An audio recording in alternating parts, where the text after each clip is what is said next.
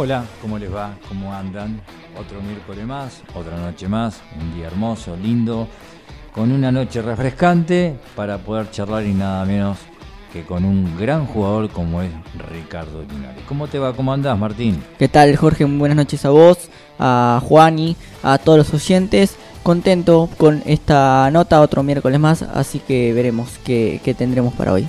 El gusto de estar nuevamente con ustedes acá en estos especiales de miércoles de Atardecer Deportivo. Hoy volvemos a Rosario, estuvimos el otro día con un canalla, hoy vamos a estar con un leproso, ¿sí? Ricardo Lunari, un hombre que además tiene un pasado cruzado. ¿Qué es cruzado? Bueno, se lo vamos a preguntar a él en la nota. Pero vamos a los auspiciantes, ¿sí? a las empresas que hacen posible este especial de miércoles de Atardecer Deportivo.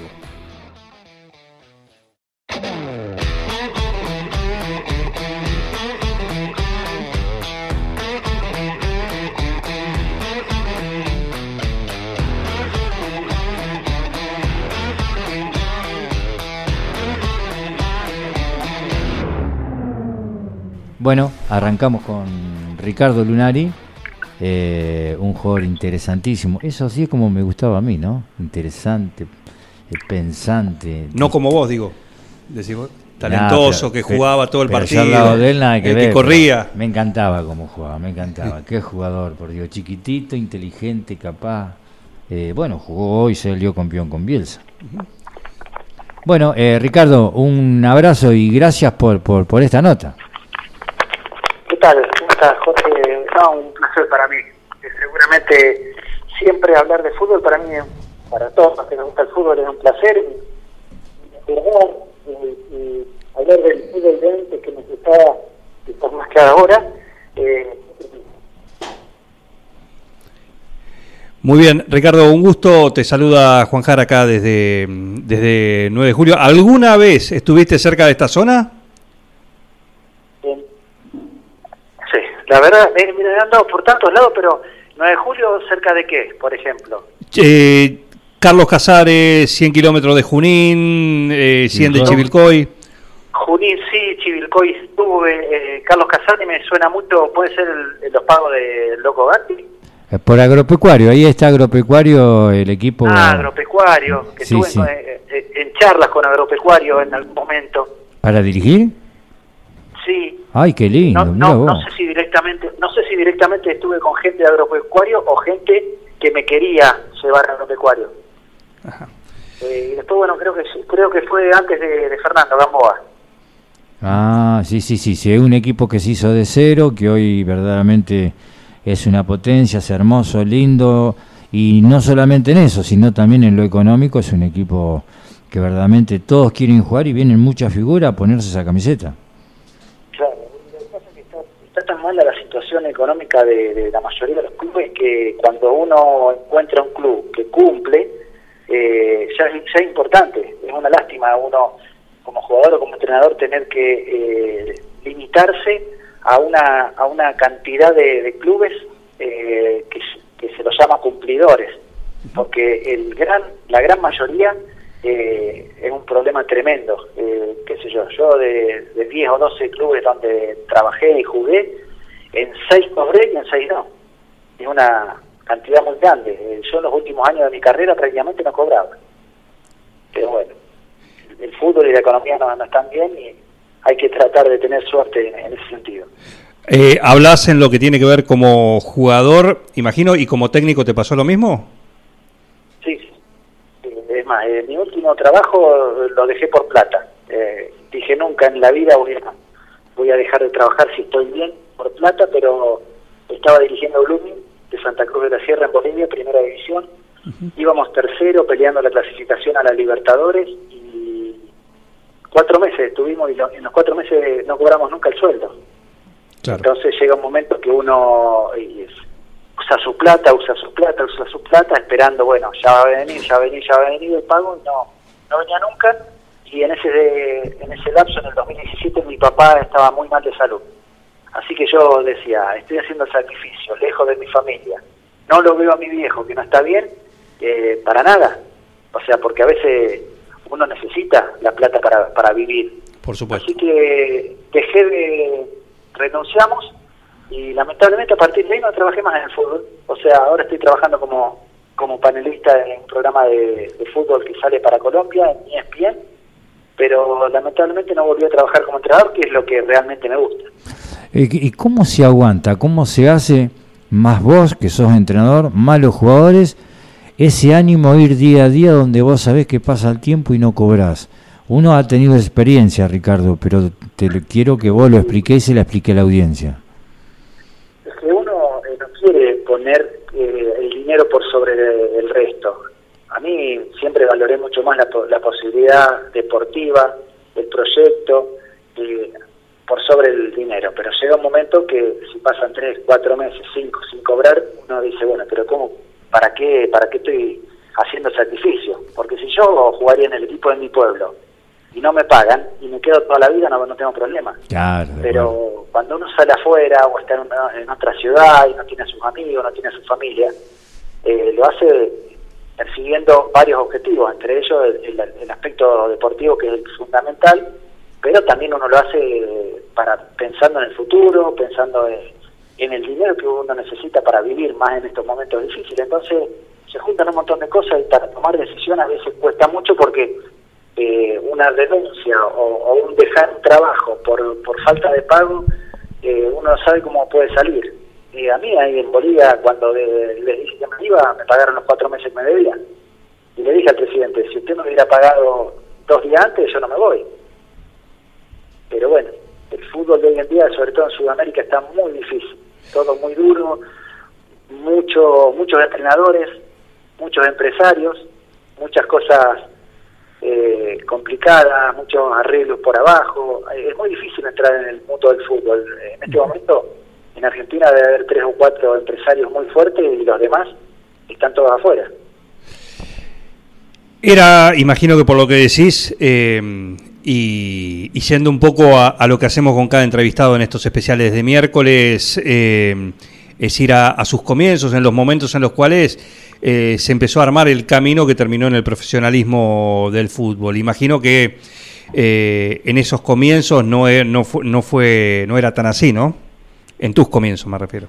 No, porque nosotros jugábamos al fútbol, que nos encantaba, porque era de las pocas cosas que podíamos hacer en el pueblo. Yo soy de San José de la Esquina, provincia de Santa Fe, a 100 kilómetros de Rosario, un pueblo de 8.000 habitantes, nos conocemos todos, eh, es un pueblo eh, hermosísimo, eh, y no, no había un- grandes cosas en aquella época.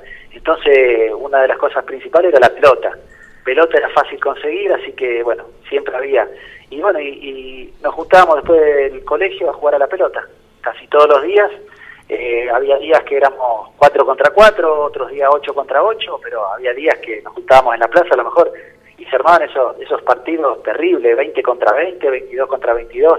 Viste, iban llegando de a dos, uno para cada lado, y se, y se seguía jugando, no se paraba nunca. Claro. Y a lo mejor los resultados de los partidos eran 28 a 15, cosas así.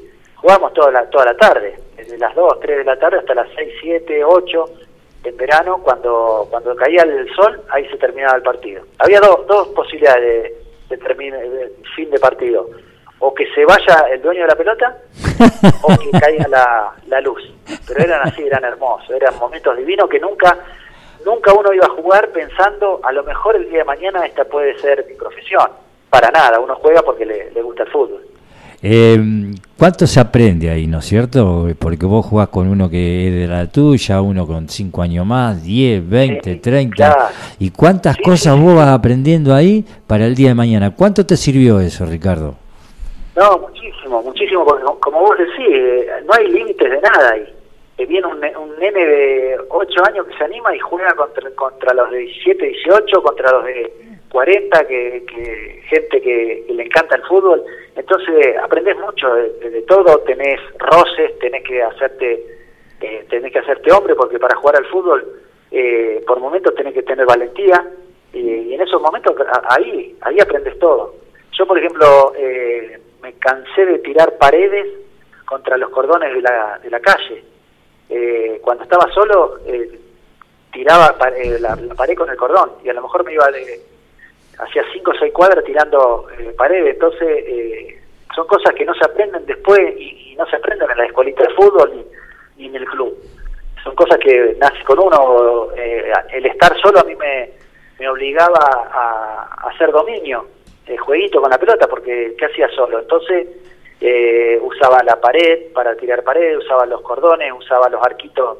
Eh, los arquitos eran unos bancos que había en, el bulevar que estaba enfrente de mi casa, yo lo usaba como arcos. un arco hermoso era de un amigo mío, el garage, la puerta del garage, era una altura justa, era un arquito.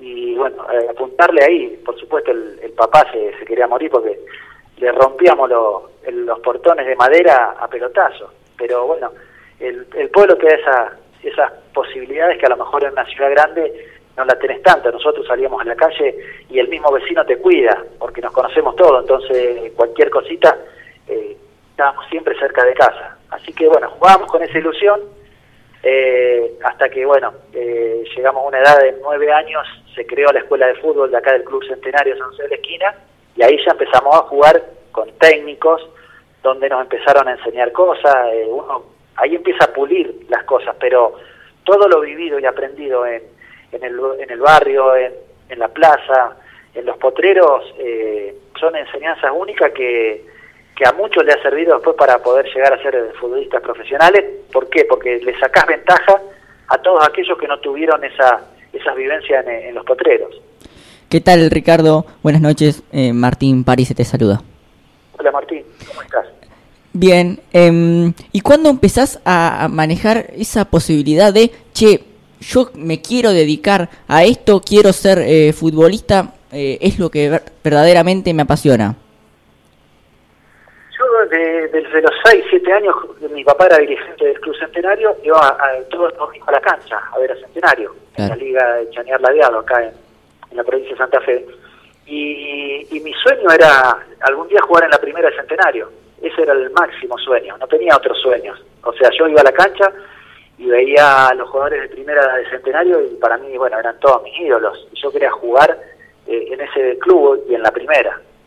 Eh, bueno, entonces de a poquito fui, fui creciendo eh, en el club, en todas las divisiones inferiores, jugué en la sexta, porque antes viste, no había séptima, octava, novena, arrancaba en sexta. Entonces hice la sexta, la quinta y cuando tenía edad de cuarta o de primer, o de reserva, eh, un técnico a los 15 años me puso en primera. Yo no podía creer, de un momento para el otro, de entrenar con mis amigos, a pasar a jugar con, con mis ídolos. Yo estaba como loco en los entrenamientos mirando a todos. Eh, el domingo pasado había ido a ver un partido de ellos y hoy lunes ya estaba entrenando con ellos, tirando una pared con el Pichi que era el 9 y que era mi ídolo yo tenía una pared con él en un entrenamiento, estaba enloquecido.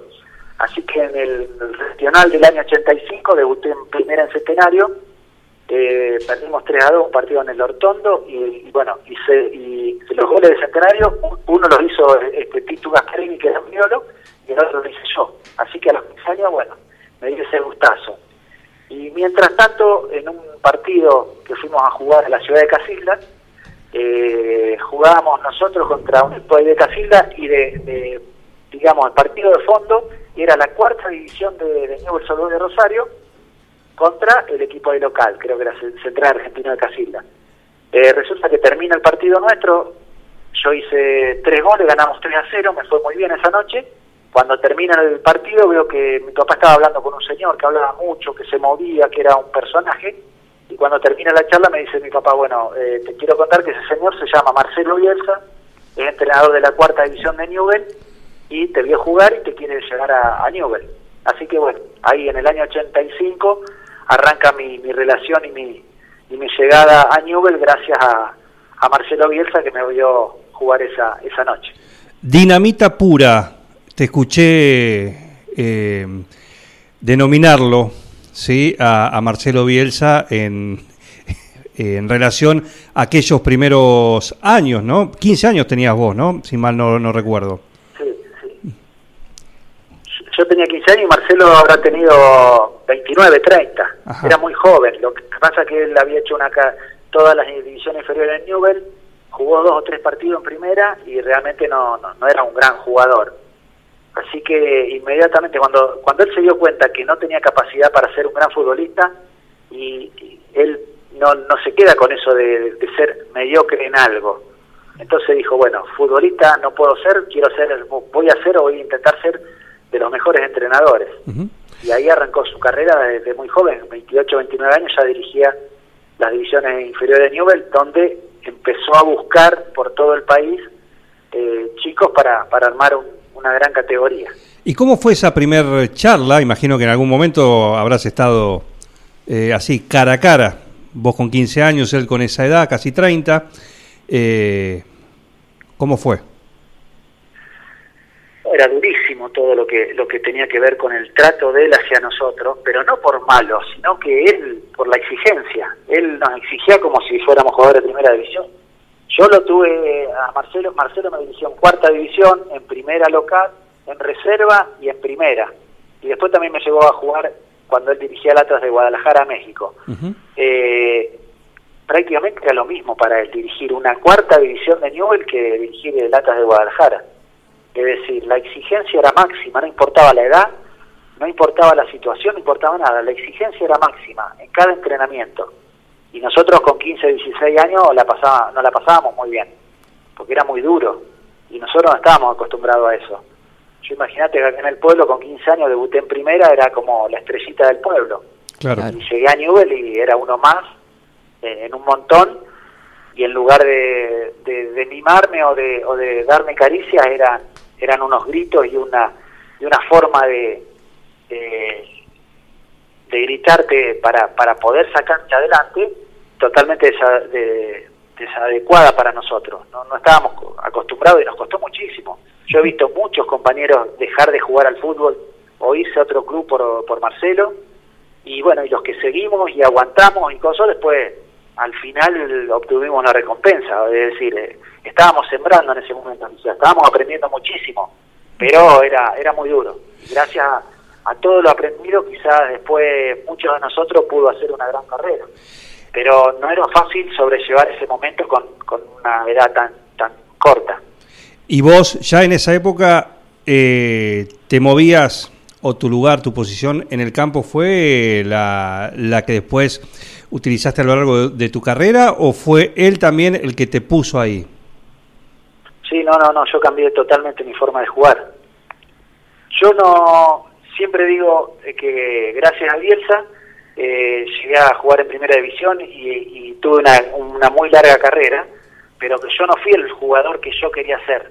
Yo era muy diferente cuando era joven. Yo terminé jugando prácticamente como volante por derecha, como un número 8. Y yo cuando era joven o, muy chico era número 10.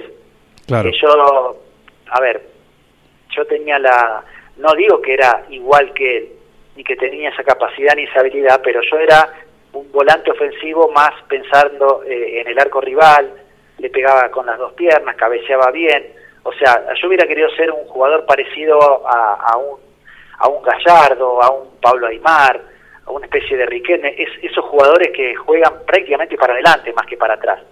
Y bueno, Marcelo me quiso agregar a eso, me quiso agregar el quite, la garra, el tirarme al suelo, todas esas cosas, que al final terminó eh, fortaleciéndome en ese aspecto, pero me, fue quitando mucho de la habilidad que yo tenía cuando era chico, porque cuando te tenés que correr más, no, no te dejan pensar tanto, es correr, tirarse, seguir al rival, esto, el otro, llega un momento que después, bueno, no te da el físico para hacer todo. Él quizás seguramente me quiso hacer un jugador más completo. Y bueno, eh, lo que lo que salió fue lo que vio todo el mundo en, mi carrera. Yo terminé siendo un volante, volante, pero eh, sí, con, con, ida y vuelta, que llegaba a las dos áreas, que no solo atacaba, sino que también trataba de ayudar a mi defensa, pero eh, totalmente diferente a, a, lo que yo soñaba. Pero con gol, con llegada, con gol. Sí, sí, pero, pero eh, yo cuando era chico era muy goleador, demasiado, o sea, era muy habilidoso y me iba mucho para adelante. Con el tiempo y con todo esto que me pedía Marcelo, empecé a perder esa llegada al área rival porque eh, después no me daba el aire para volver para atrás como él quería. Entonces, por ejemplo, en México, que fue el último año que fui dirigido por él, en, el año 94 estuve en México, eh, yo en lugar de, pensar en atacar, eh, pensaba que el cinco rival no, no agarre la pelota porque si no Bielsa me retaba. Entonces, jugar con esas limitaciones, eh, a mí, a mi juego, a mi fútbol no me hizo bien, porque yo jugaba a cumplirle a él, en lugar de, de, jugar libre, tranquilo, sin, sin atadura. No, yo estaba atacaba y estaba mirando de reojo donde estaba el cinco rival porque Bielsa quería que yo esté encima del cinco rival. Entonces eh, me tuve que adaptar a otra a otra tarea a la que yo no estaba acostumbrado. Eh, y bueno, y, pasó eso y tuve una carrera larga y jugué en muchos lados y me fue bien en la mayoría, pero eh, en el fondo siempre siento que podría haber sido otra clase de jugador. ¿Cómo era un día tuyo en eh, las inferiores de News? No sé, desde eh, el descanso, la alimentación, el entrenamiento, eh, el tiempo libre, ¿cómo, ¿cómo lo disfrutabas? ¿No tanto? no, nosotros, por ejemplo, yo me fui con 15 años y mm, tuve que cambiar de colegio, por supuesto, me trasladé a Rosario, a vivir allá. Por suerte estaban mis hermanas estudiando en la Facultad de Rosario y eso a mí me ayudó muchísimo, el tener a mis hermanas, porque la parte de contención familiar fue fundamental. Yo cada entrenamiento terminaba y decía no vuelvo más, no quiero más, no quiero más. Y bueno, mis hermanas ahí estaban, vamos, me daban la comida, me hacían esto, el otro, y al otro día me levantaban y vamos de nuevo. Y arrancaba cada día un, día nuevo y volvía y decían, mañana no quiero ir, mañana. Fue así durante uno o dos años. Así que un día común eh, tuve, que cambiarme a una escuela nocturna porque Marcelo eh, quería que entrenemos a la mañana. Veníamos ahí entrenando a la tarde, pero Marcelo quería que entrenemos a la mañana, así que nos pasamos yo con Stachiotti, que fue mi compañero y es mi asistente cuando trabajo como técnico, eh, nos pasamos a una escuela nocturna a las 6 de la tarde, así que yo me levantaba a las seis y media, siete, para tomar un colectivo que nos llevaba a un lugar de entrenamiento lejísimo que tenía Newell, que era el campo de deporte del Colegio Sagrado Corazón, y teníamos más o menos una, una hora, una hora y cuarto de colectivo hasta llegar allá, así que salíamos como a las siete y media, ocho, el empezaba a las nueve y terminaba a dos y media, una. Eh, la única categoría que entrenaba tres horas o más éramos nosotros, eh, era el equipo ese de Bielsa. Las demás categorías, todo, todo el mundo quería estar en las otras categorías porque los entrenamientos duraban una hora, una hora y cuarto, una hora y media y los lo de Bielsa eran tres horas mínimo. Entonces, después, al final de todo, después de haber hecho todo eso, de todo lo que aprendimos y de todo lo que eh, tuvimos eh, con, con, Marcelo, eh, uno queda con un aprendizaje y te queda un bagaje y una experiencia para toda la vida. Pero en aquel momento que vos sos joven, tenés 16, 17 años, que, te gusta a veces a lo mejor ir a un baile o a esto y el otro, nosotros no podíamos hacer nada Así que a la, hasta la una y media, dos, estábamos allá de nuevo. Eh, y recién salíamos. Yo llegaba a mi casa, eh, comía algo, me bañaba, hacía un poco la tarea y a las seis de la tarde me iba al colegio. Hasta las once de la noche. A las once de la noche llegaba a mi casa, dormía y al otro día, así. Era todo toda esa rutina. Jugábamos los sábados y el domingo, el sábado a la tarde, después de jugar, me iba a mi casa, a San José de Esquina, 100 kilómetros pasaba todo el domingo ahí y el lunes a la madrugada otra vez a Rosario para, para empezar la, los entrenamientos. Fueron cuatro años, cinco hasta llegar a la primera división que fueron durísimos. Los valoro mucho porque he aprendido mucho, pero pero mira, si, si tuviera que volver para atrás y, repetir todo eso, te digo sinceramente no sé si lo haría. El que habla es Ricardo Lunari, el invitado en este especial de miércoles acá en Atardecer Deportivo. ¿Más sola? Ricardo, vos sabés que estabas hablando recién de lo duro y de lo cómo era eh, Marcelo Bielsa con vos. Y vos sabés que yo tuve una experiencia de chico también con un técnico en Gimnasia Gremio de Jujuy con Marcial Acosta. Y todo eso que él me hacía y todo eso que él me decía, llegó un momento que hasta tuve que agarrar el bolso y me quería ir porque me hacía llorar. Y lo más grande, que yo era un mocoso, tenía 17 años, me agarraron antes que me vaya y me dijeron, todo esto que te hace es porque te ve condición y te quiere potenciar. Y hoy en día, con los años que tienen y todo lo que me ha sucedido, cuánto me enseñó y cuánto me potenció para que eso me sirviera para el futuro. es como que las historias se repiten eh, y no hay no hay premio sin sacrificio anterior. Muy difícil que a uno le den un premio si no hizo todo el sacrificio que se necesita para, para recoger al final la siembra. Entonces, eh, pero en ese momento es difícil entenderlo y es difícil eh, soportar y aguantar todo eso, porque yo a Marcelo se lo pregunté 20 años después, de usted, yo le dije, pero usted no se daba cuenta que éramos, que éramos chicos, y él me dice, ¿y usted no, nunca se dio cuenta que yo estaba preparando jugadores para primera división? Entonces está bien, tiene, tiene razón, pero en aquel momento es muy difícil para un chico poder entender lo que está viviendo, porque uno mira ahí nomás, cortito, no está pensando en el futuro. Lo, único que queríamos nosotros era subir de categoría, tratar de llegar a la reserva para después poder debutar en primera. Eh, sin embargo, yo me pasé cuatro años en las divisiones inferiores, de, jugué en todas las categorías, siempre dirigido por Bielsa y siempre siempre siendo campeón, porque esas categorías ganamos todos. Todos los campeonatos que jugábamos los ganábamos, era impresionante ese, eh, el, selectivo que había hecho Marcelo. Pero en ese momento lo único que quería uno era eh, disfrutar del fútbol y durante esos años disfruté muy poco. Era, era bastante sufrimiento eh, y bueno, después, ahora con tiempo y, con la perspectiva que a uno le dan los años, eh, uno agradece mucho, pero en aquella época era muy, muy difícil entender qué estaba pasando. ¿Y cuándo empezaste a disfrutar de, de jugar al fútbol, de jugar en News? Eh, ¿Cuando llegaste a primera y te soltaste un poco más? ¿O antes? ya cuando estaba en la reserva de Newell disfrutaba mucho porque los partidos de reserva se jugaban eh, preliminar de la primera, entonces eh, entrar a la cancha y la gente ya eh, promediando el segundo tiempo ya se empezaba a llenar la cancha, a jugar con toda esa gente, y empezaba a disfrutar y empezaba a decir gracias a Dios que seguí, gracias a Dios que estoy en este en este momento. Eh, hacer un gol en esas canchas eh, semillenas y después debutar en primera y hacer un gol en primera, esas son eh, son sensaciones que, que dice, bueno, todo lo que pasó ya está, valió la pena. ¿Y cuándo fue, o recordar el momento en el que te dijeron que ibas a pasar a, a primera y a debutar puntualmente? ¿Ibas a, debutar ya ahí? ¿Cuándo fue eso? Sí, yo, yo era grande, ya tenía 21 años y las cosas no, no, no progresaban mucho para mí. Hacía tres años que estaba en la reserva de Newell y me salió la posibilidad de irme a probar a un club de Suiza eh, a un club de segunda que se llamaba Iberdon Le Eh, y bueno, pedí permiso en el club, me dieron el permiso y fui a probarme. Estuve un mes en, Suiza y me fue muy bien. Jugué dos o tres partidos, un montón de goles, me fue bien y, bueno, incluso había arreglado con el presidente del club eh, que un sueldo y también me, me, habían ofrecido que trabaje seis, seis horas en la secretaría del club para, para que el sueldo sea un poquito más alto y me sirva la posibilidad de jugar en Suiza. Así que yo tenía 21 años, le dije al club de Suiza, bueno, voy a vuelvo a Rosario, si Newell me da el pase, me caso, pues yo estaba de novio hacía mucho tiempo ya con mi, con mi actual señora, me caso y vengo para acá. Así que cuando llego a Rosario, Bielsa me dice, Ricardo, es cierto que, estuviste que, estuviste muy bien en Suiza, que te quieren, que hay un club de segunda que te quiere, sí.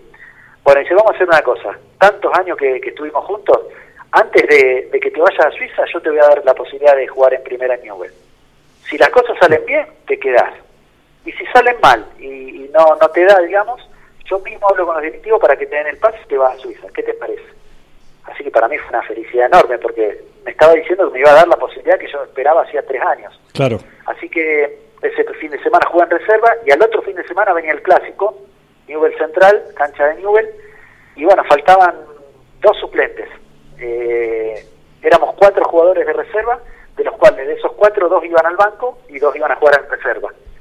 Así que llegué el sábado a la mañana temprano al entrenamiento, me estoy cambiando y viene el, Carlitos Pizarni, que era el ayudante de Bielsa, y me dice, no, no te cambies. Yo cuando me dijo, no me cambies, pensé que me habían sacado de...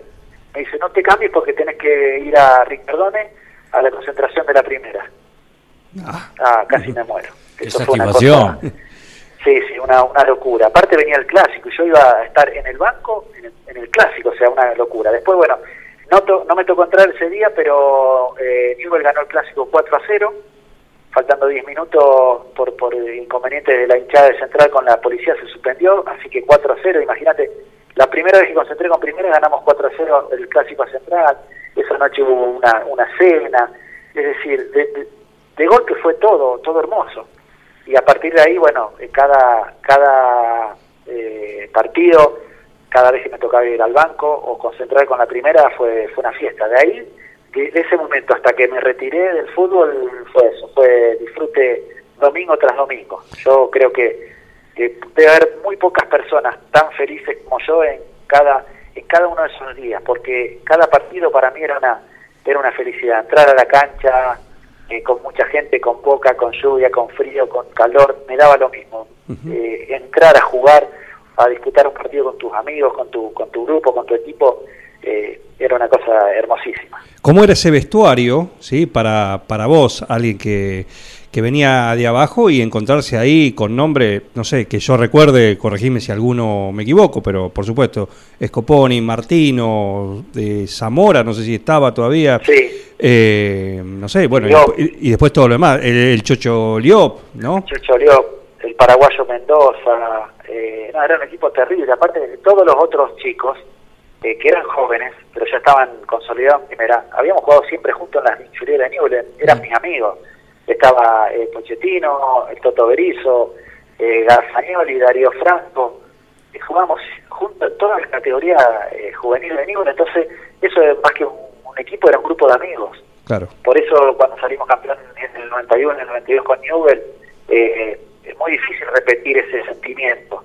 porque los que salen con vos y están disfrutando con vos son tus amigos, los que sufrimos tantos días de entrenamiento juntos, los que sufrimos y superamos los obstáculos, porque a uno lo dejaban libre, el otro eh, lo prestaban, el otro llegaba, el otro jugaba mal, lo sacaban, el otro entraba y jugaba bien. Eh, es decir, durante tres cuatro años es la gente con la que conviví diariamente. Así que salir campeón con, tus amigos es una es un premio que, que, vuelvo a repetir, borra todo lo demás, borra todo lo feo que nos tocó vivir en esas inferiores cuando el camino se hace tan largo, tan duro, uno eh, llega a pensar que, no se va a dar. Esto que vos decís que eh, a veces cuando en estas charlas que tenemos con, con exfutbolistas y que han sido parte de, equipos que han logrado eh, títulos, ¿sí? no sin esfuerzo, pero todos hablan de, de, no sé si es el término, pero de, cada uno de esos equipos en algún momento se creó como una mística, como una hermandad. Eh, esto que vos recién mencionás es un poco el ADN que tenía ese equipo que luego, bueno, salió campeón en, esos, en esas temporadas que mencionás. Sí, sí, porque venía eh, del campeonato de Newell 87-88 que fue espectacular con un tremendo, quedaron las cuatro bases, que eran Scoponi, León, Martino y Zamora.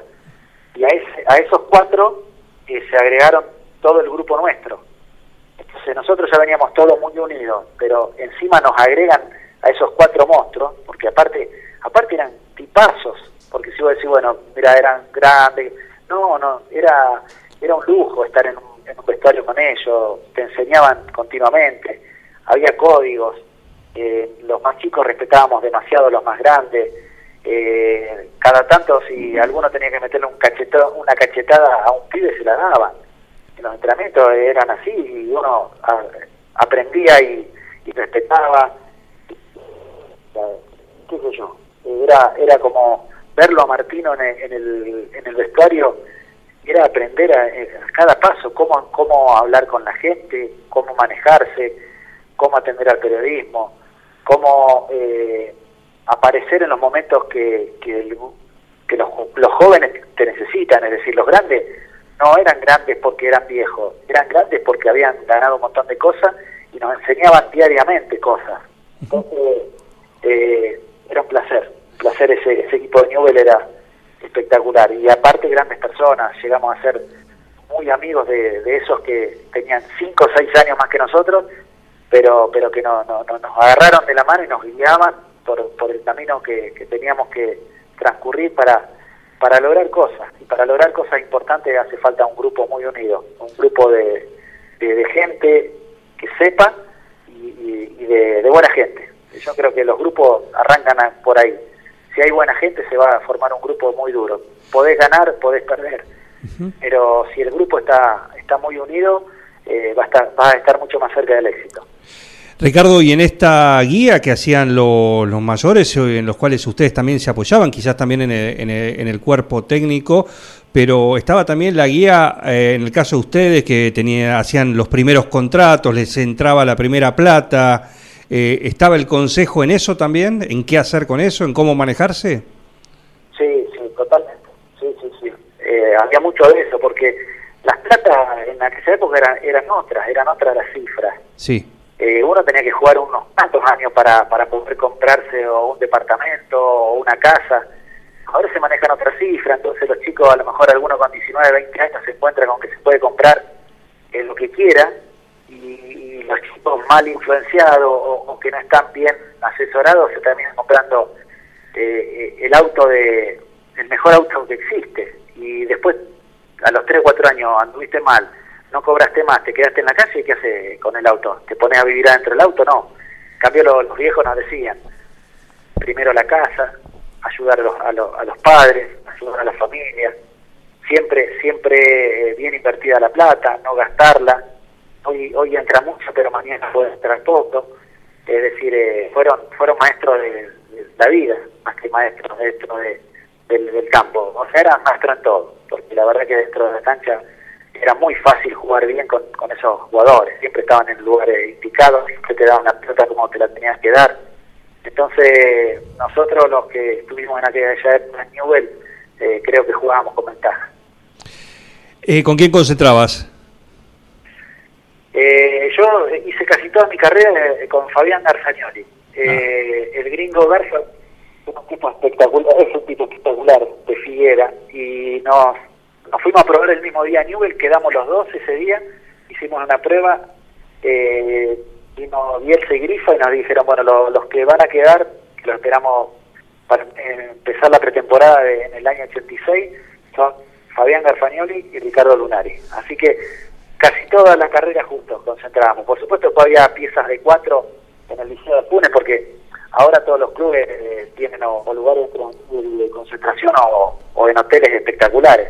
Nosotros concentrábamos en un liceo aeronáutico de Funes que tenían de camas cuchetas, camas cuchetas, éramos cuatro en cada pieza, eh, increíble. Si vos ahora a un jugador de ahora le decís que va a dormir en una cama cucheta y te hacen un lío, porque viste los jugadores de ahora son bastante exquisitos. En aquella época era poca la comodidad, lo importante era estar concentrados, estar juntos, eh, comer todos en el mismo, ver la, la, alimentación que teníamos. Antes no había ni nutricionista ni nada, era más o menos. Y comíamos la misma comida que comía la, la gente que estudiaba en el liceo. Si había arroz a la cubana, era arroz a la cubana para nosotros. Si qué, había... hambre, qué hambre que se pasaba en esa época, Ricardo, ¿no?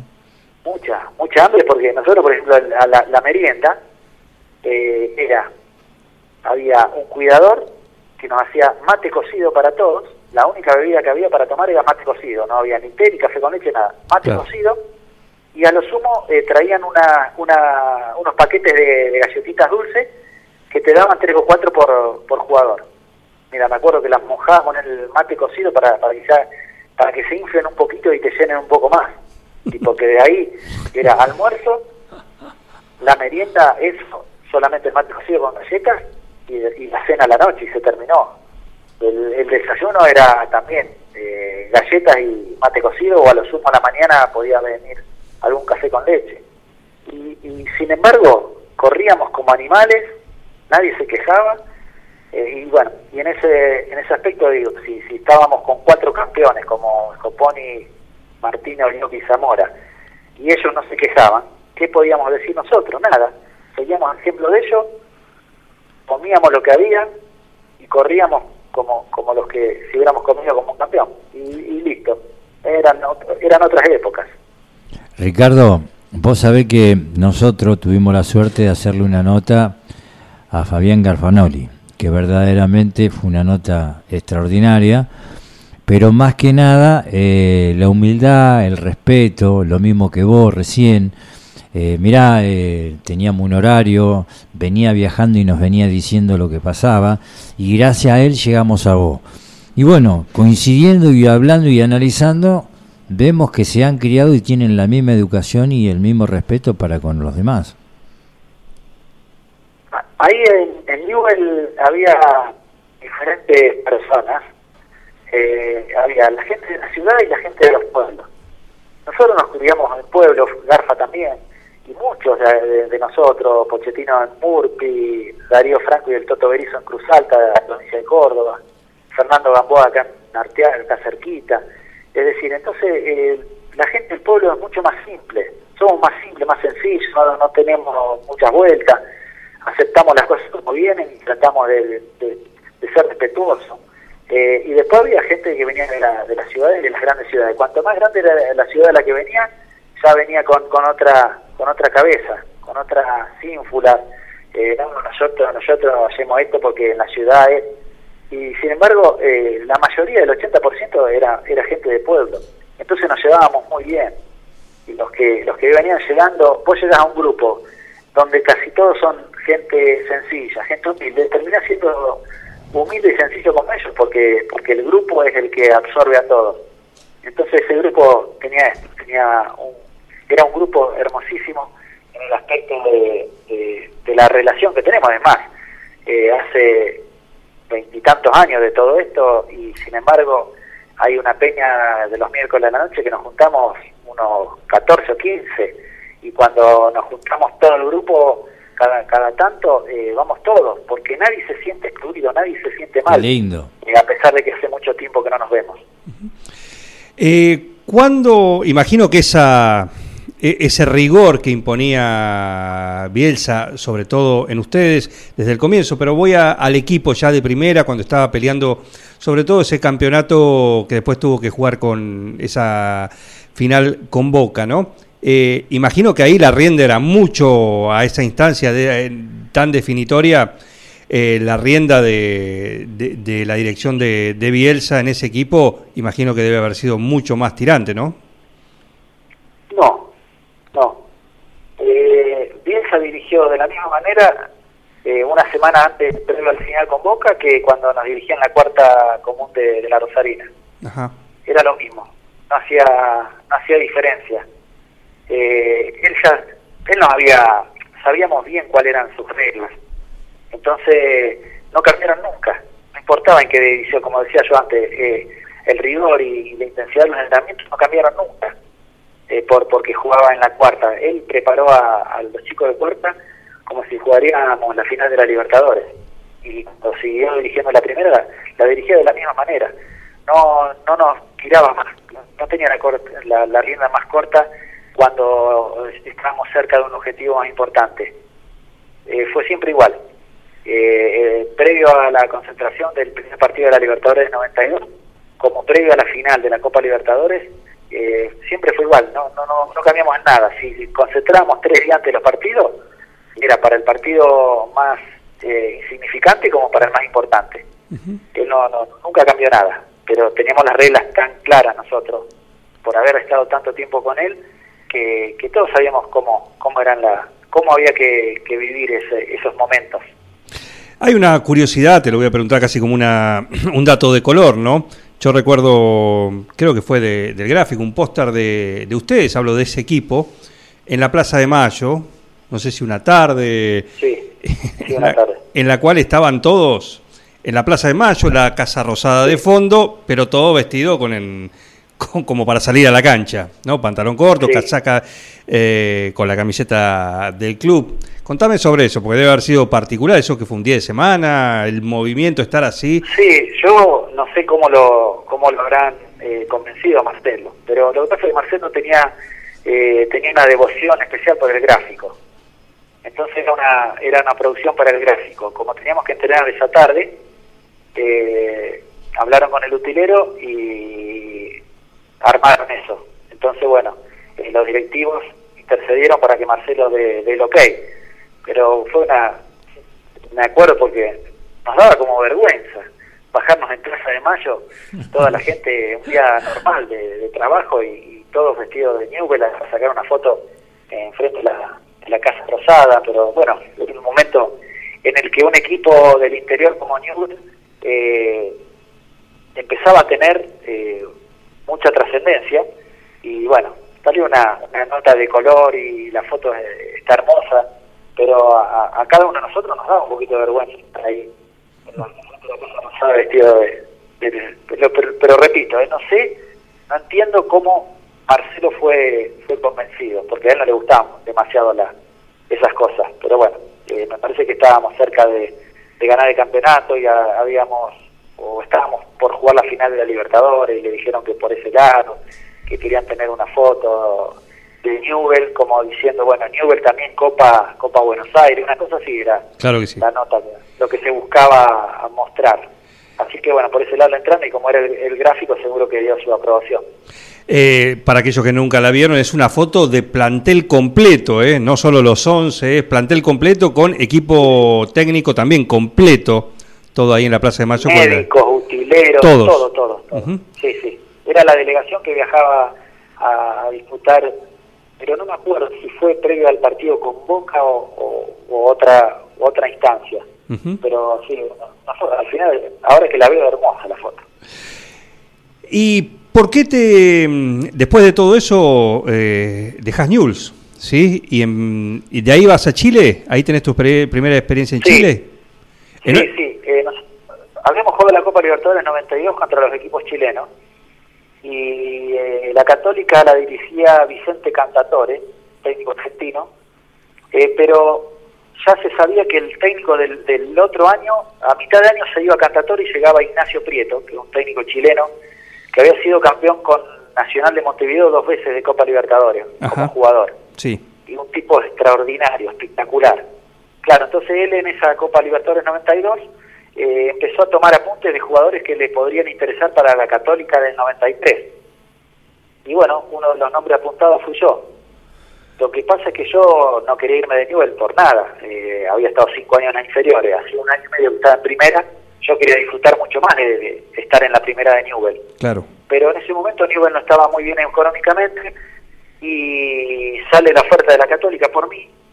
Y bueno, y el técnico de aquel momento se había ido Bielsa, se había ido Pizarni y creo que era Roberto Pupo, técnico de las inferiores de Newell, que cuando le dijeron del ofrecimiento que había por mí dijo, no hay ningún problema, eh, tenemos muchos jugadores, así que si lo quieren vender, véndanlo.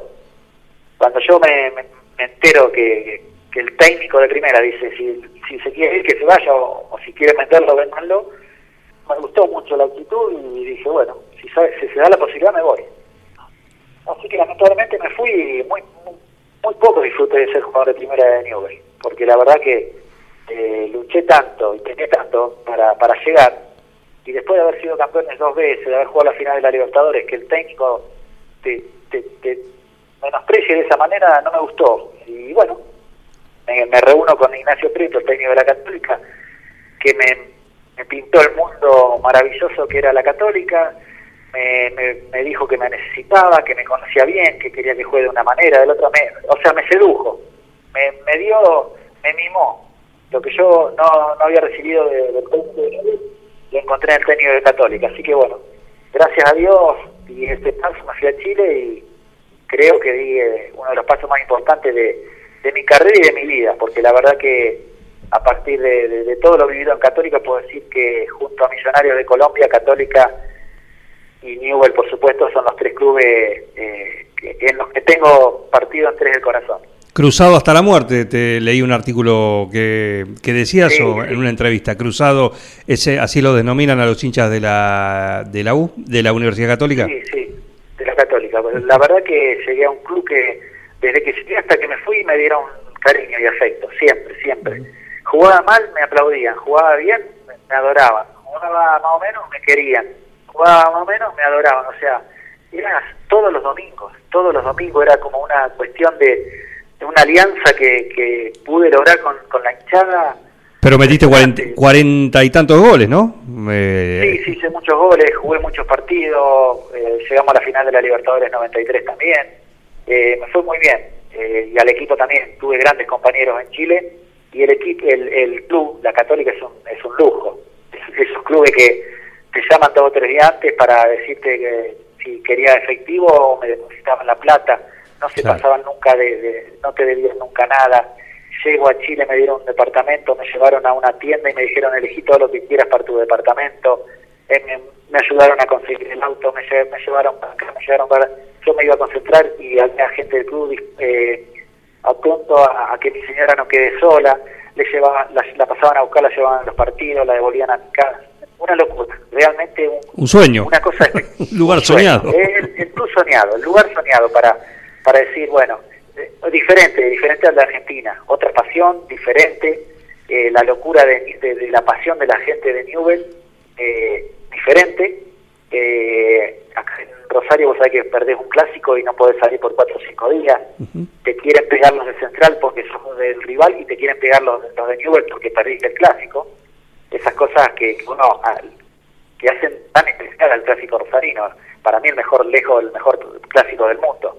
Barcelona y Real Madrid seguramente no sienten lo que lo que siente Newell Central y, siempre digo Boca River, eh, Independiente Racing, tampoco, porque no, no son una ciudad partida al medio como es Rosario. Rosario es increíble.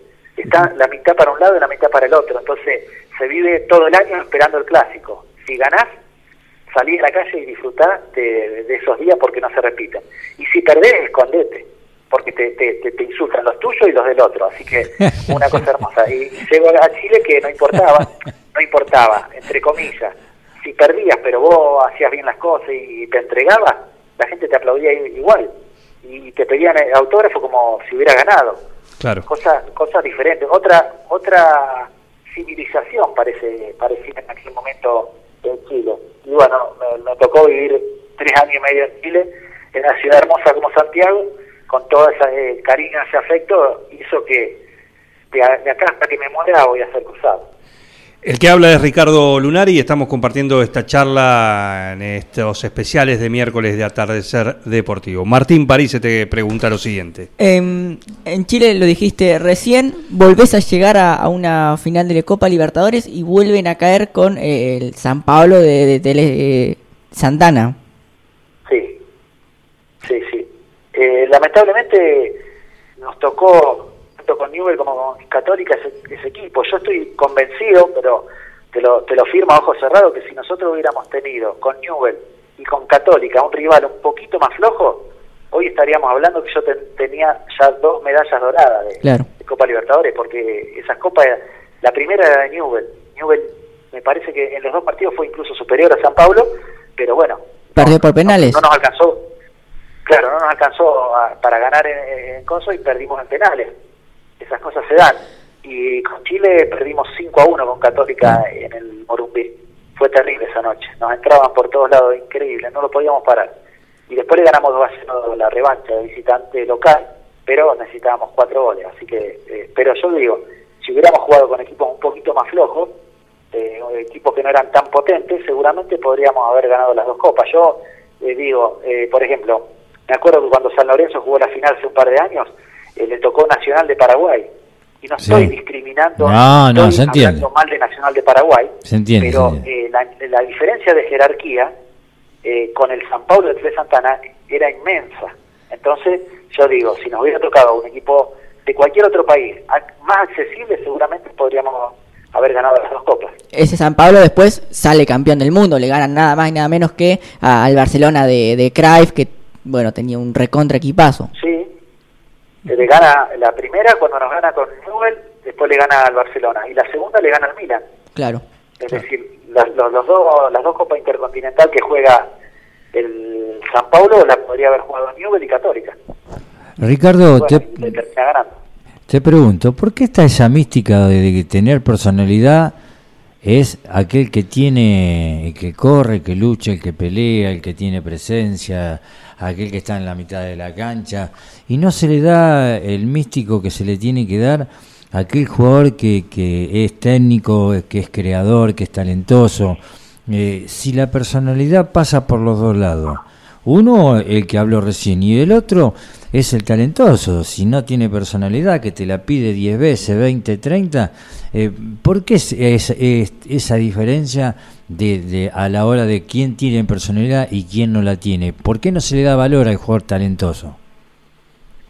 Yo creo que se, se super al, al, al que entrega todo, al que se tira de cabeza, al que traba.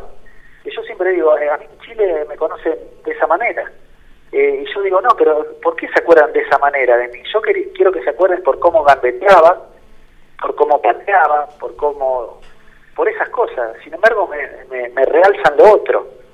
Eh, y a mí, en el fondo, me da orgullo que me, que, me quieran. No importa por una cosa o por la otra, pero que me quieran es un orgullo muy grande. Pero, pero está muy... Eh, muy agrandado eh, el tema de la personalidad en cuanto a los jugadores que, meten más, que se entregan, que se tiran al suelo, que el otro. Y, la personalidad tiene mucho, mucho que ver con, con cada uno, cómo es cada uno. Eh, yo, para mostrar mi personalidad, yo te agarro y te gambeteo a un tipo. Ese viene y me pega. Yo agarro la pelota y lo vuelvo a gambetear. Y me vuelve a pegar. Entonces, lo vuelvo loco con mi personalidad. ¿Cómo lo hago? Gambeteándolo, haciéndolo quedar, quedar más. Sin embargo, la gente dice, ¿qué personalidad que tiene el que le pegó cuatro veces? Pero no, solamente... es la del otro. No solamente tenés personalidad, sino tenés lo que tenés que tener, esos huevitos. De, de, los obstáculos. pero está, está estigmatizado eso, que, que el que tiene personalidad el que mete, el que corre, un un Felipe Melo de, del Palmeira que le pega a todo el mundo, eh, todo el mundo dice qué personalidad que tiene. Y a lo mejor pega por, porque, porque, porque es cobarde, porque no sabe hacer otra cosa. Entonces, eh, se puede tomar para, para varios lados el tema de cuando se habla de personalidad. Una cosa es personalidad, otra cosa es eh, enjundia, garra, lo que puede tener cada uno, pero no es la personalidad eso esas son las actitudes que tiene. Entonces, al tipo que el tipo que mete continuamente, porque Dios le dio la, capacidad esa de, estar siempre y de entregarlo todo, pero Dios al otro le dio el, talento, el, el gambetearte, el dejarte mal parado, el que con un solo toque deja un tipo de, de, cara al arquero. Entonces, está muy mezclado el, término personalidad.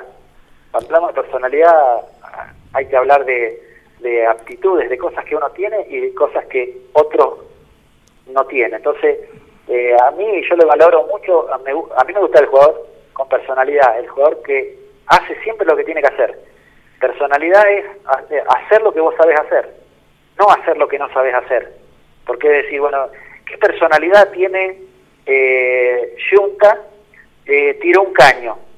No, personalidad de Junta es seguir pegando como pegaba porque esa es su, esa es su actitud. Es cierto, sí. Personalidad la tiene que tener eh, Aymar tirando caño o dando un buen pase. Entonces, cuando se habla personalidad, a veces se confunden las cosas. Personalidad para mí es el tipo que hace lo que sabe hacer y lo hace bien. Y ahora que te pregunto por ahora que, que está fresquito el tema por el 5 de la selección argentina por, por paredes, eh, ¿te gusta cómo juega las actitudes que tiene? ¿Crees que merece ocupar ese, ese lugar? Porque muchas veces también se lo critica, no, que hay que un 5 nadie marca y para eh, entonces consultarte a vos también para sumar opiniones. Eh, ¿Cómo lo ves a Leandro Paredes en, en el puesto de, volante central en la selección? A mí me parece que Paredes necesita a alguien al lado de, que, dé un poquito más de marca. Porque estamos hablando que eh, Argentina está jugando la Sudamérica, eh, acá en Sudamérica y todavía nos podemos dar el lujo de que a lo mejor no marcamos demasiado bien, pero todo al, mundial y en el mundial no te perdonan. Seguro. Entonces me parece que Paredes, me, me encanta que juegue de cinco paredes porque la pelota sale redonda, ya empieza a, funcionar redonda. Porque si dependeríamos de un pelotazo de Otamendi o de, Martínez Cuarta, me parece que se complica mucho. Uno puede admirarle a Otamendi y a Martínez Cuarta, que son buenos marcadores, que están encima, eh, pero cada vez que la pelota pasa por ellos, no sale redonda. Entonces, lo, ideal es que rápidamente la pelota le llegue a, Paredes, que es el que empieza a clarificar. Pero me parece que eh, si, si juega al lado como jugó ayer Lo Chelso y por el otro lado de, Paul, eh, me parece que a Argentina le está faltando contención. Cuando te encontrás con un equipo como Brasil que tiene tres o cuatro, no solo contenciones, sino enganches, que juega bien, no sé Paredes cómo se puede desenvolver eh, en esa inferioridad numérica. Pero sí me encanta que a lo mejor al lado de Paredes juegue un 5 eh, más metedor, más con, más capacidad para, para recuperar la pelota, para, ayudarlo. Y después sí, ahora, si juega un 5 más metedores, quitar y darse la pared. O sea, para mí el, el, inicio de jugada tiene que pasar mucho por paredes. Cuando la pelota arranca en paredes, eh, la, selección fluye mucho mejor. Y bueno, y teniendo un tipo como Lo Celso y otro como Messi, eh, me parece que la selección está empezando a encontrar otra forma de jugar. Ya no se, no se depende únicamente de que Messi agarre la pelota cerca del área y, y defina, no. Messi, por la edad que tiene y porque ya está, no está tan rápido como antes, eh, tiene que jugar un poquito más atrás, como lo está haciendo en este último partido, me parece que lo está haciendo muy bien. No esperemos tantos goles de Messi, esperemos que la pelota cuando pase por Messi salga clarificada y, Messi va a encontrar a, Lautaro, va a encontrar a, este chico nuevo González que, lo ha hecho muy bien, o cualquiera de los delanteros cuando vuelva al Kun. Es decir, me parece que Argentina está buscando la forma de cambiar su, su única forma de jugar que tuvo hasta hace muy poco tiempo, que era Messi dependiente. Ricardo, eh, coincido completamente lo que vos hablas con Paredes, porque si vos tuvieses a alguien que vos sabés que Paredes el gran problema que tiene, que está solo, no solamente a la hora de jugar, sino sabe, eh, que es inteligente, que le toman la espalda, que tiene que hacer un desgaste más, teniendo a alguien que ese desgaste lo haga otro y él tenga un poquito más para pensar, me parece que rendiría mucho más. Coincido lo que vos decís. Sí, Argentina tiene que buscar algo parecido a Wilmar Barrios, lo que hace Wilmar Barrios en Colombia, eh, lo que hace Campuzano en Boca. Son esos, esos volantes que los corren a todos. Un, un Mascherano de, los inicios, no el último Mascherano que, que ya por edad no le daba a lo mejor para hacer toda la trayectoria. Pero un, ese, ese jefecito, eh, cuando debutó en River, que los corría todos, quitaba y se la daba a, en aquel momento a Gallardo para que Gallardo cree. Bueno, esto tendría que pasar así en la selección. A lo mejor eh, pensar en, en un 5, eh, no, no, se me viene, no se me ocurre ningún 5 en este momento, pero eh, Newell tiene uno muy bueno, Julián Fernández, que hace todo el trabajo suyo para después dársela a Pablo Pérez o a Callegüe o a Moreno, que son los que juegan. Entonces me parece que eh, con, con alguien ahí cerquita, Paredes rendiría mucho más. Ricardo, te aprovecho ya que este, nos metimos así en el, en el tema de la selección, pero me gustaría tu opinión sobre lo que se genera alrededor de, del técnico actual de la selección, que es eh, Scaloni, ¿no? Para algunos, eh, o lo miran siempre, está siempre, digamos, como ahí en observación, ¿no? Más allá del resultado. Eh, porque no tenía experiencia previa, por, lo, por todo lo que se comenta, Obviamente en el fútbol mandan los resultados y mientras eso resulte está asegurado, pero ¿crees, cuál es tu posición en cuanto a esto, en cuanto a ser seleccionador de, de en este caso, de, del equipo argentino? En cuanto a la experiencia previa, ¿es necesaria? Yo creo que sí, que, que debería ser necesaria, pero no es excluyente porque si, si Scaloni sigue haciendo bien las cosas y se le van dando los resultados y llega al Mundial y sale campeón del mundo, rompe rompe todo lo que uno pensaba. Uh -huh. Pero eso tampoco lo vamos a saber hasta que no llegue el momento de, del Mundial. Eh, en una eliminatoria sudamericana, salvo que, que te vaya demasiado mal, Argentina o Brasil, no te digo que la pasan caminando, pero tiene muchas chances de, de, de pasar la eliminatoria sudamericana. Entonces, en este momento yo creo que se está priorizando que la gente que está en la selección que esté bien, esté cómoda. Y aparentemente, por lo que hablan los jugadores, con Scaloni se sienten cómodos. Con otros técnicos no se sintieron cómodos. Y bueno, y uno que tiene que, que, pensar o aspirar a que los jugadores, a esos grandes jugadores que tenemos nosotros en Europa, cuando vengan a la selección, se sientan tranquilos, libres, eh, no vengan presionados, uy, porque no, no, no aguanto al técnico, este el otro me parece que con Scaloni hay una muy buena relación. Entonces, ¿qué resultado va a dar Scaloni? Es muy pronto para decirlo. Ahora, que llegó por, por métodos no tradicionales, eh, está claro. Qué sé yo, uno aspira a que el técnico del seleccionado argentino, porque es una de las selecciones más importantes del mundo, eh, tenga un, un recorrido, tenga una trayectoria, porque ese recorrido y trayectoria te va a dar mejores herramientas para solucionar eh, dificultades que puedan aparecer en el camino. Eh, si las cosas van bien, no pasa nada. Eh, ahora tenemos que ver cuando a Argentina se le compliquen los partidos, si, si Scaloni y su grupo está capacitado para resolver eh, en ese momento, con un cambio, con un cambio de sistema, con un cambio de jugadores, con un cambio de nombre. Eh, hay que tomar decisiones en, décimas de segundo y hay que estar preparado. Argentina, eh, nosotros nos quedamos con el partido, el último de anoche de, de Perú, y se dio un muy buen partido de Argentina. Pero hace tres días atrás, eh, contra Paraguay, no fue un gran partido de Argentina. Y en los cambios o, en la, o en las bifurcaciones que fue dándole Scaloni a su equipo, no encontró la solución. Porque si hubiera encontrado la solución, Argentina tendría que haber ganado ese partido contra Paraguay. Entonces, ¿qué quiero decir? Hubo momentos en los que no le salieron bien las cosas y momentos en los que le salieron bien. Si el equipo, el grupo está contento y puede mostrar eh, un buen nivel, pero bienvenido sea Scaloni, si uno no tiene nada contra Scaloni. Yo lo que siempre digo es que a veces hay momentos difíciles que ahí tiene que aparecer la mano del entrenador. Mientras las cosas no sean tan difíciles, yo creo que eh, es muy importante que el grupo esté contento y que, confíen en el técnico, porque eso es fundamental.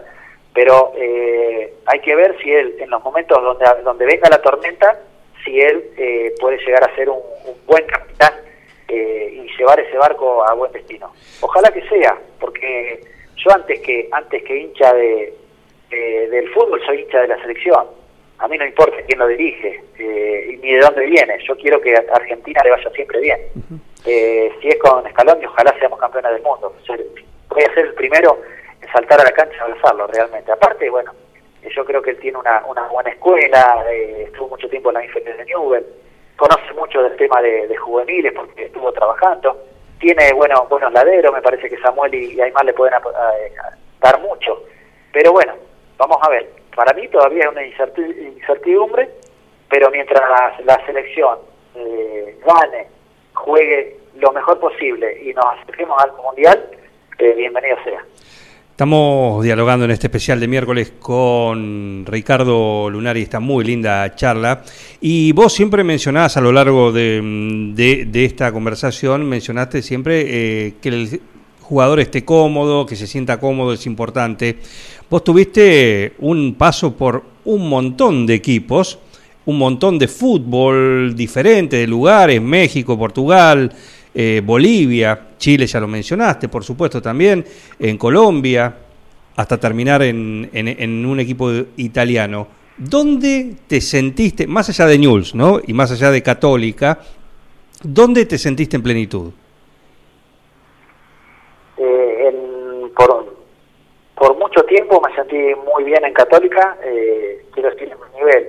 Eh, llegó un momento, eh, los últimos 5 o 6 meses de Católica fueron los peores. Eh, no sé por en el año 98, cuando me vendieron a Salamanca, no me salían bien las cosas. Pero me parece que puede haber una explicación que siempre eh, a principios del 98 habíamos sido campeones de Chile y sale la posibilidad de jugar en Boca.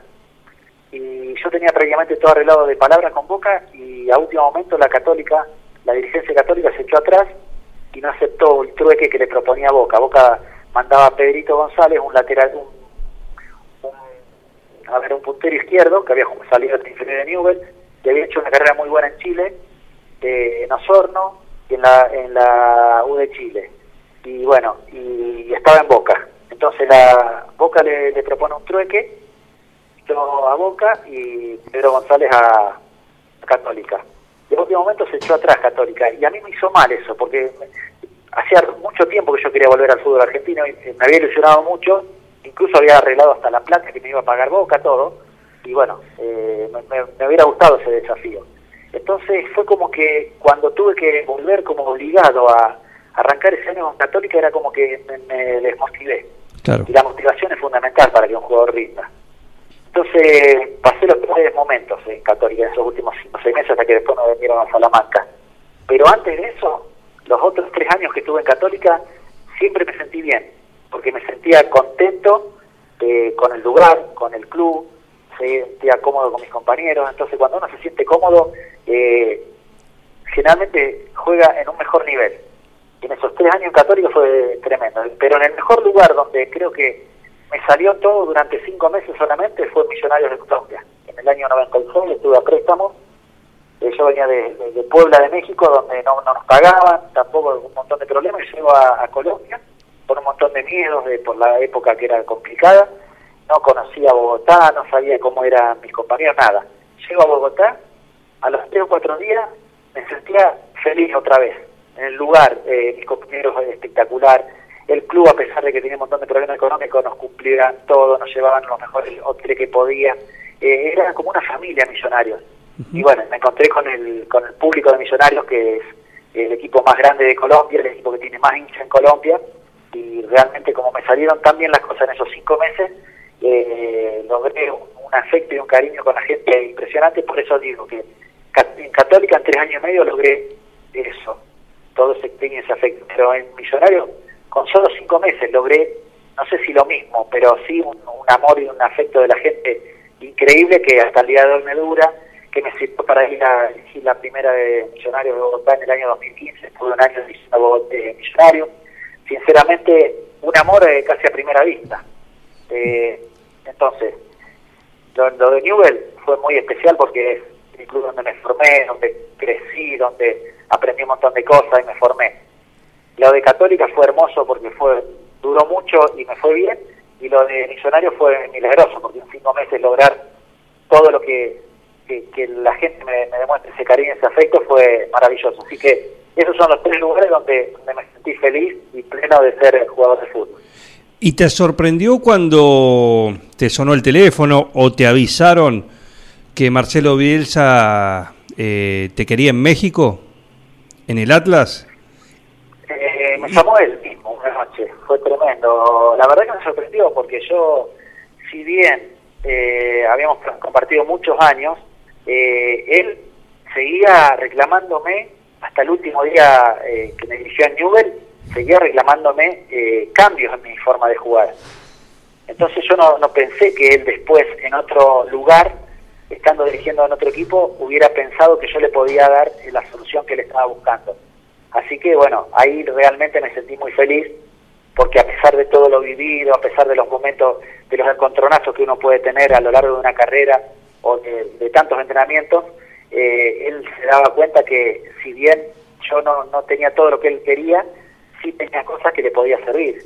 Es decir, cuando uno piensa, no, no quiere o no me gusta, esto, el otro, si, si te llama para llevarte a otro club en el extranjero, es porque definitivamente te está diciendo, no seas tonto, te quiero cambiar algunas cosas, pero, pero me gusta Así que fue, fue una alegría muy grande cuando me llamó. ¿Y cómo fue esa experiencia de estar juntos otra vez, no de local, digamos, en como, como era Newell's para ustedes, para ambos, ¿no? Pero en este caso en, en México. Fue igual, igual que si tuviéramos Newell's. El trato era el mismo, me retaba todo el día.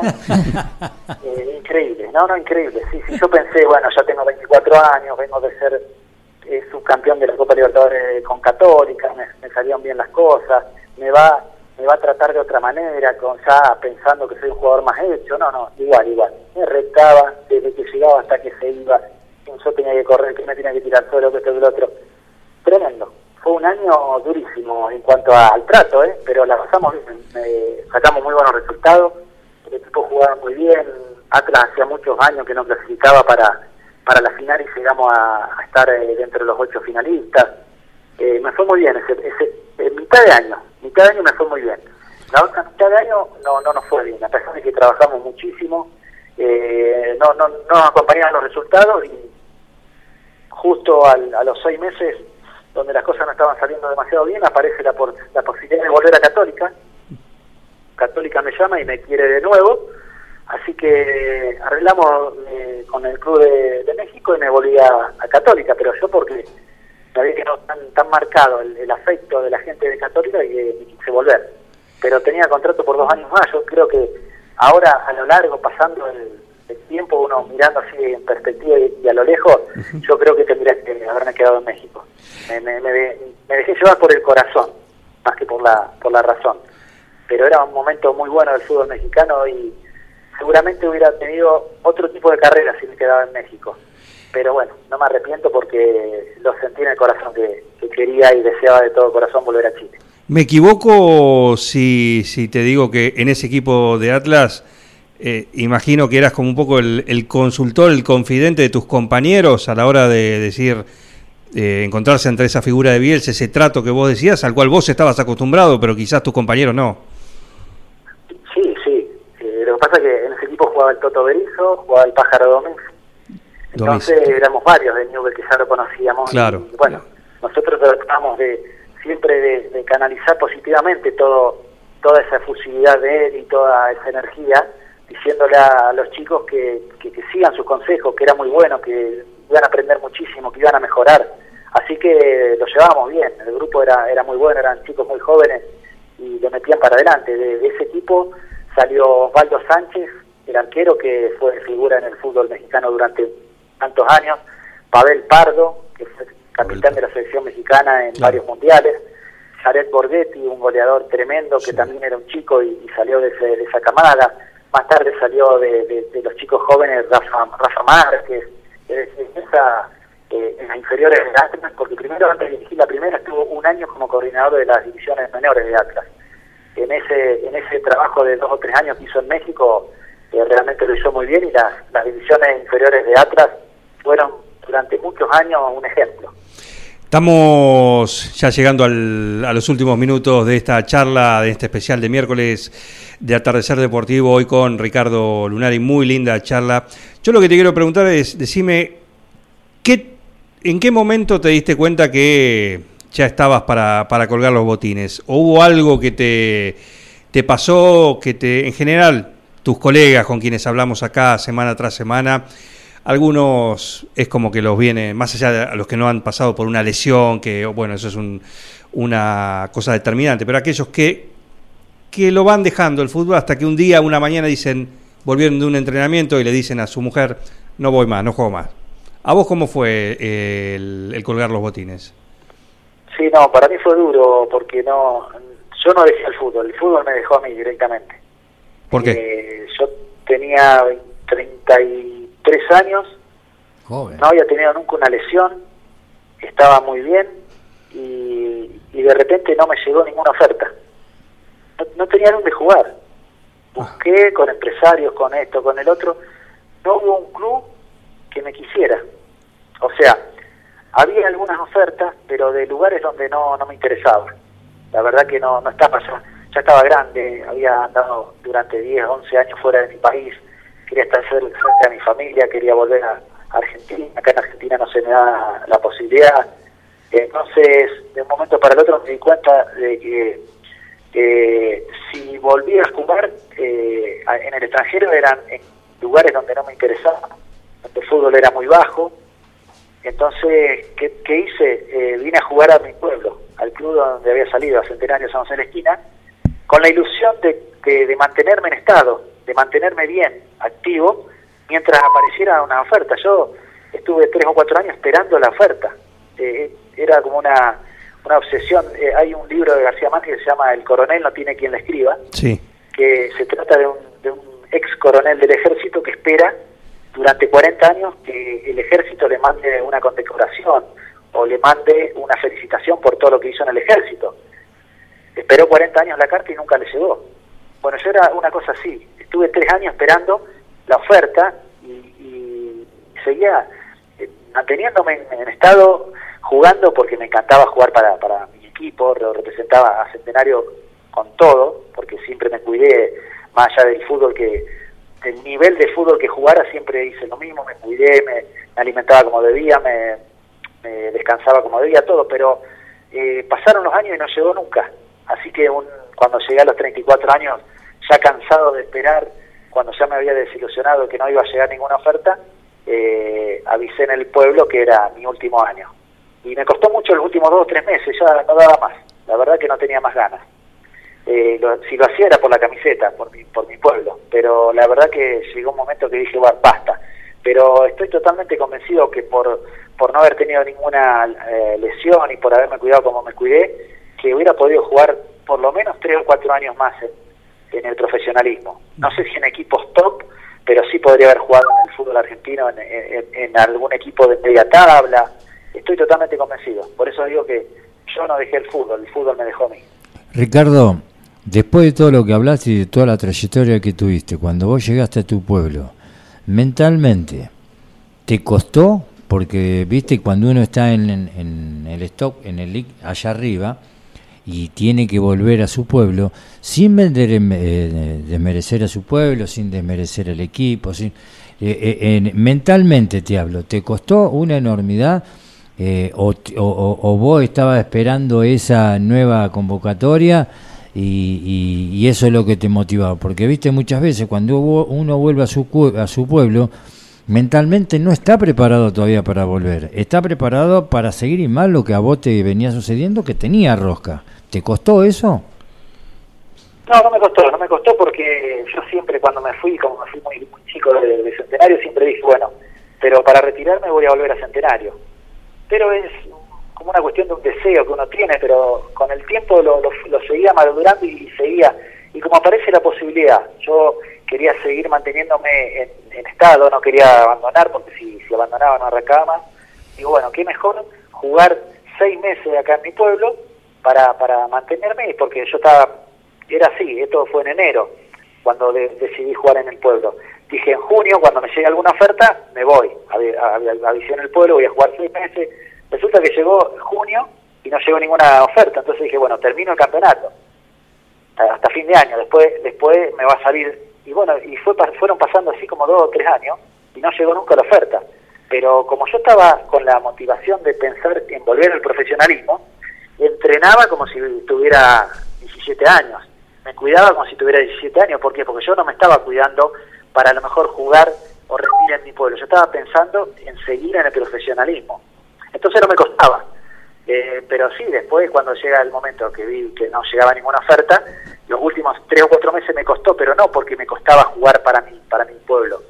Me costaba el resto, me costaba eh, a la tardecita ir a entrenar, ya quería estar con mi, en mi casa, estaba cansado, eh, son otras cosas. Pero, pero de ninguna manera, para mí ponerme la camiseta de mi, de mi pueblo era tan motivante como, como estar jugando una final de Copa Libertadores. ¿Te lo valoró tu pueblo? Sí, sí, sí. Sí, sí, acá yo en, San José de la Esquina me siento eh, muy mimado toda la vida, siempre fue así. Eh, soy hincha desde que nací de Centenario y, sigo siendo la y realmente que, la gente me, me, dio demasiado, eh, afecto. En, en, en todos los lugares donde me tocó estar. Y fundamentalmente bueno en mi pueblo me siento como como un malcriado los últimos minutos que, restan para, para, cerrar este programa, nos gustaría meternos mm, así brevemente eh, con, estos minutos que nos quedan, por lo menos en tu parte como, como técnico, ¿no? tu, tu experiencia eh, como asistente tanto de, de, Bielsa en la selección de Chile, también compartiste dupla con, con un amigo ¿sí? y compañero de, de tantas batallas como Eduardo Berizo y, vos mismo también como, como técnico en, distintos lugares. Eh, ¿qué, cambió para, del jugador al técnico? Cambian muchas cosas. Uno, cuando se está por retirar, piensa voy a ser entrenador porque me las sé todas. Y cuando empezás a dirigir te das cuenta que no es que no te las sabes todas, no sabes nada, nada. Es empezar de cero, estar totalmente eh, no saber ni cómo iniciar eh, el próximo día el entrenamiento.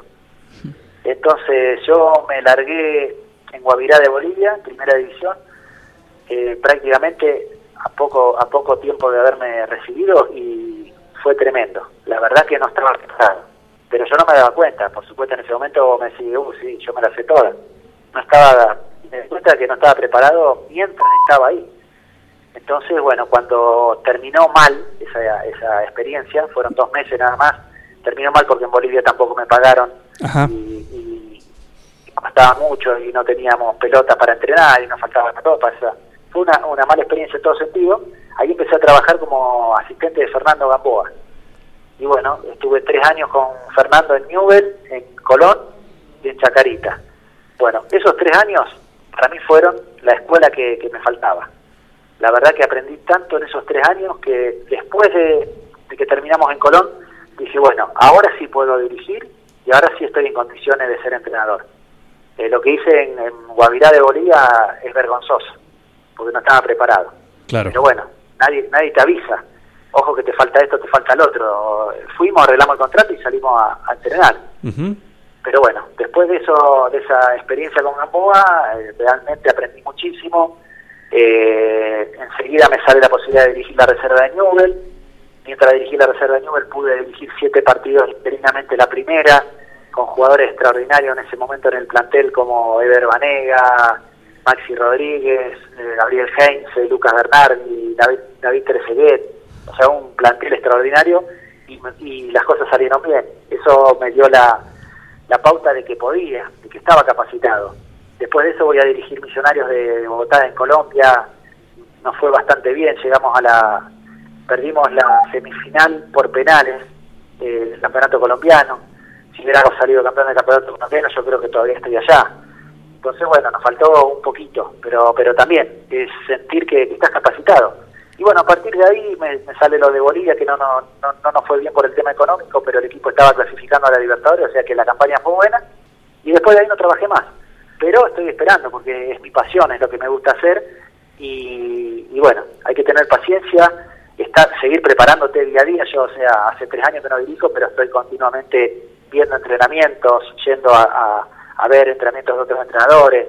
Me meto en internet y busco, hice un curso de de director deportivo también para estar para estar atento a todo. Es decir, estoy bien preparado. Solo, solo falta la oportunidad, que, es difícil porque hay muchos técnicos y, muy pocos lugares. Así que bueno, hay que estar eh, con la fe de en cualquier momento llega esa, esa posibilidad y no desaprovecharla. Corrección de mi parte, mala mía, eh, dije asistente de, de, de Berizo y me equivoqué, quería decir eh, Fernando Gamboa, como bien lo, lo, dijiste vos. Ah, bueno, no, lo que pasa es que con Eduardo eh, hemos hecho algunas cosas juntos y somos muy amigos. Entonces, por eso eh, estaba perfectamente también de, que yo había trabajado con Eduardo, quizás no en clubes, pero sí hicimos un montón de cosas juntos. Bien, ¿y cómo juega el equipo ideal de Ricardo Lunari? Si tenés que en, un juego, digamos, jugando. Sí, armo al revés de todos los técnicos. Los técnicos dicen que el equipo se arma de, atrás hacia adelante. Yo armo al revés, yo armo de adelante para atrás porque siempre pienso que lo más importante es, la ofensiva. Porque los, los, primeros defensores son los delanteros. Entonces, yo lo armo al revés. A mí me gusta que haya mínimo dos delanteros. Si, si puedo y tengo la posibilidad con delanteros que sean rápidos, que sean bien extremos, bien, bien punteros, juego con tres. Dos, dos punteros por afuera y un número nueve eh, tipo grandote, tipo tanque, tipo batistuta. Y no nunca renuncio al enganche. En mi equipo siempre tiene que haber uno, y por momentos si, si no tengo los delanteros suficientes, juego solamente con dos delanteros, pero meto dos enganches. Es decir, un enganche fijo, puede ser dos. Eso es lo que me interesa. Y después, de acuerdo a lo que tengo para atrás, voy viendo cómo, cómo me armo. Pero lo fundamental, yo digo siempre, mi equipo juega con tres delanteros o con dos y con un enganche o con dos. Nunca va, mi equipo va a jugar eh, con un solo delantero. Si tenés que elegir... No, perdón que te corté, pero si tenés que elegir un enganche eh, hoy, eh, cualquiera del mundo, ¿con cuál te quedas? Hoy si tengo que elegir un enganche, Juan, Juan Fer Quintero. Bien mira que River no es de los equipos que más me, me simpaticen, pero pero ese es el tipo de enganche que, me gusta. El, el, que fue Gallardo, el Aymar, eh, Riquelme, eh, esa clase de jugadores para mí tiene que estar siempre en mi equipo. Por ejemplo, el enganche de mi equipo en, en Millonario en Colombia fue el Pochinsúa. Claro. claro. Ese, ese enganche tiene que estar. Tenía otro enganche colombiano más el Candelo también. Esos tipos que cuando la pelota pasa por él, eh, cambia, cambia el, juego. Es decir, si la pelota pasa por el enganche y, no se nota, el enganche no es bueno. El, enganche le tiene que dar algo, tiene que dar un toque diferente. El enganche, eh, no necesariamente, pero si es zurdo mejor, rinde más, es más elegante. Un, un Beto Alonso. A mí me, me encantan los zurdos. Entonces, el zurdo siempre hace una diferencia. Es más elegante, lo que el, el derecho puede ser mucho más efectivo, porque si vos me lo das a Riquelme, ¿qué importa que no sea zurdo? Pero el zurdo tiene, tiene otra cosa. Entonces, a mí me gusta eh, que mis equipos jueguen bien y ganen. Cuanto mejor jueguen, mejor. Pero no nos tenemos que olvidar que el fútbol es un juego y en el, en el juego es lindo la estética. Es lindo ver que se juega bien al fútbol. Y los resultados, por supuesto, ahora mandan y son importantes. Pero yo prefiero que mi equipo juegue bien y pierda y no que gane jugando a cualquier cosa. Aunque yo dure en el puesto. Pero si yo logro que mi equipo juegue lindo un partido y gane, ahí les digo, bueno, esta es la muestra, esto es lo que quiero yo de mis equipos. Total, a la corta o a la larga te van a echar. No, no hay técnico que dure eternamente. Pero si yo eh, dirijo un equipo, me gusta que la gente se quede con la imagen de que mi equipo juega bien al fútbol. Porque la gente va a buscar que el equipo gane, pero también la gente va a buscar alegría, belleza en, un domingo. Pues estás toda la semana trabajando, eh, juntando la plata para la entrada, que esto que lo otro. Y vas a tu a ver a tu equipo y tu equipo, el técnico de tu equipo lo metes todo atrás y juega el contragolpe. Es para morirse. Yo no pago entrada para ver a un, equipo que se que se defiende y sale de contragolpe. Ojo que son puntos de vista y hay gente no, que seguro, seguro, seguro, pero, pero yo digo, eh, la gente va a pagar una entrada para para sufrir, porque jugar de contragolpe es sufrir. ¿Qué tienes que hacer para jugar de contragolpe? Eh, te van a atacar y vos tenés que tratar de que no te hagan gol y, después de contra a ver si puede hacer un gol. Sí, después te hacen un gol, tenés, te tira todo lo que, te guardaste. Y ya está. Y te hicieron un gol. Si vos jugás de contra y te hicieron un gol, se terminó el, tu plan A. Tenés que salir a buscar el plan B. El plan A es al revés, es atacar. Si me hacen un gol, sigo con el plan A, porque mi, mi objetivo es atacar. Ahora, si el plan A es contragolpear y te hacen un gol, perdí. Busca el plan B. Pero digo, la gente quiere darle alegría, la gente quiere ir a la cancha, quiere que, el equipo tuyo sea ofensivo, que tenga opciones de gol, que haga goles. Nosotros en Colombia nos hicieron un montón de goles, pero el equipo mío hacía más. Ganábamos 4 a 2, 3 a 2, 5 a 4, cosas así. Muy bien, me hacían muchos goles, pero el mío hacía más. Y en el fondo eso es lo importante. ¿Qué importa si te haces más goles, eh, muchos goles, si vos haces uno más que el rival? Terminas ganando. Y la gente lo disfruta más. Ricardo, eh, espero que te hayas sentido cómodo. La verdad que una nota espectacular. Una hora y media charlando con vos, podríamos hablar una hora y media más. Simplemente agradecerte, felicitarte por tu humildad y aparte de todo eso, por la charla que diste y 9 de julio, prácticamente todos cuando ustedes salen al aire están prendidos de lo que dice y lo que hablan. Pero ¿sabés lo que más resaltan? Su humildad. Simplemente decirte gracias, mañana te estaremos mandando la nota y agradeciéndote nuevamente las repercusiones que hoy van a estar eh, esta noche en Atardecer Deportivo. Jorge, buenísimo, realmente me sentí muy cómodo. Cuando pasa el tiempo tan rápido, porque uno está cómodo. Como decía antes, cuando uno está cómodo, no existe. Bueno, Ricardo, un abrazo, gracias Gracias por tu humildad y mañana te estaremos mandando la nota y seguramente esperemos que te guste todo lo que has brindado en esta tarde, en esta noche.